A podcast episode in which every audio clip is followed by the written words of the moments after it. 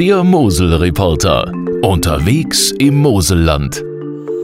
Hallo, Holger Münch hier, euer Mosel-Reporter. Diesmal mitten aus einem herbstlichen Weinberg bei Leiven. Rot, gelb, grün, braun, orange.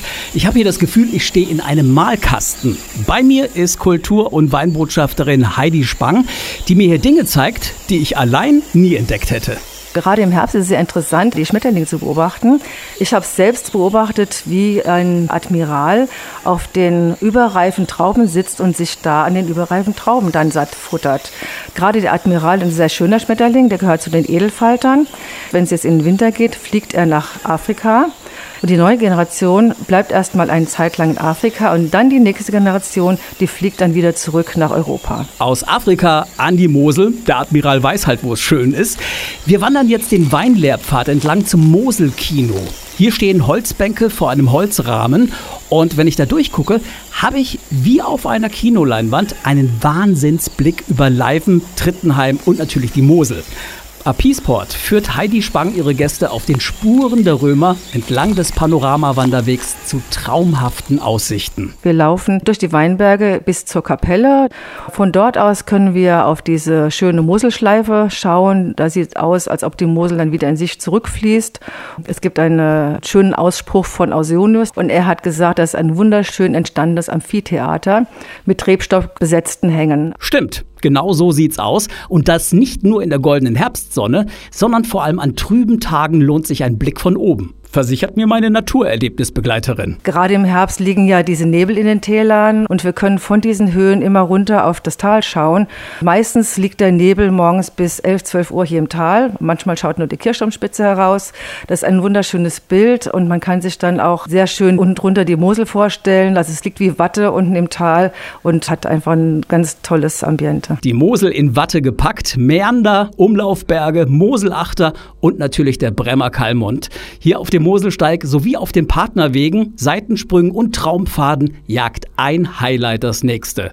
Und trotzdem begegnen uns jetzt im Herbst viele Wanderer, die immer auf den Boden schauen. Pilzsammler, weiß Heidi Spang. Wir haben hier oben an der Mosel, an den Weinbergen angrenzend viele Waldflächen. Gerade in diesem Jahr sind die Pilze schon sehr, sehr früh am Wachsen, weil wir ein etwas feuchteres Jahr haben. Man kann auch Kastanien finden. Wir haben Kastanienwälder, wir haben auch äh, Einzelkastanien und die Kinder können viel sammeln, die können viel basteln. Man kann sehr viel damit anfangen. Ich habe aber nicht nur säckeweise Kastanien und Pilze gefunden, sondern wir haben auch wilde Kräuter gepflückt, wie zum Beispiel Oregano. Und auf den Streuobstwiesen am Waldrand lag alles voller Fallobst. Für Kulinarikfachfrau Gabriele Borchert vom Springesbacher Hof in Ediger-Eller ist der Herbst die spannendste Zeit. Wir haben hier sehr viele Walnussbäume. Wir haben viele Obstbäume hier in der Gegend. Äpfel, im Moment sind die Pflaumen reif. Wir warten gerade auf den Weinbergpfirsich. Denn der ist der wichtigste Bestandteil in Gabriele Borcherts legendärem Weinbergpfirsich-Chutney. Ich habe ein Gericht auf der Speisekarte, das ist ein gebackener Ziegenkäse in Filoteig und dann zu dem Ziegenkäse gibt es das Weinbergpfirsich-Chutney. Und dann einen schönen feinherben Riesling dazu und schon ist es perfekt. Der Riesling gehört zur Mosel einfach dazu. Und jetzt im Herbst natürlich auch der Federweißer mit Zwiebelkuchen, den ich hier hier gleich mal in der ersten Straußwirtschaft probiert habe. Mmh, lecker.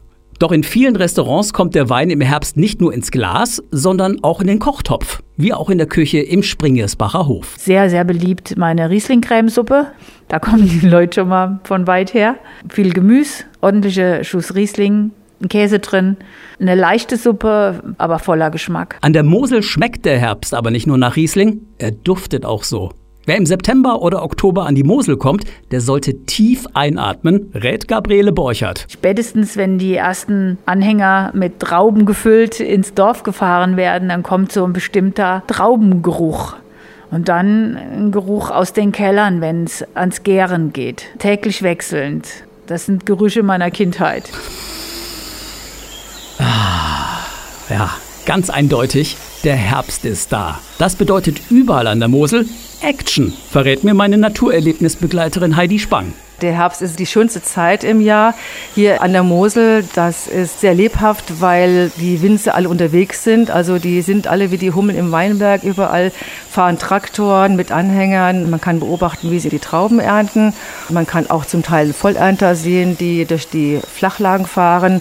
Und in Steillagen muss noch viel mit Hand geerntet werden und das ist ja mühsam. Wer mittendrin sein will im bunten Treiben, der kann in dieser Zeit bei einem Winzer wohnen, so wie ich zum Beispiel hier im Weingut Klaes Schmidt-Erben abgestiegen bin, in Trittenheim an der Mittelmosel. Das Schöne und Authentische ist halt bei uns, dass wir ein familiengeführtes Weingut sind und dass wir halt alle Arbeiten selbst machen. Das heißt, die Weinbergsarbeit, den Weinausbau, den Vertrieb, das Marketing liegt alles in unserer eigenen Hand.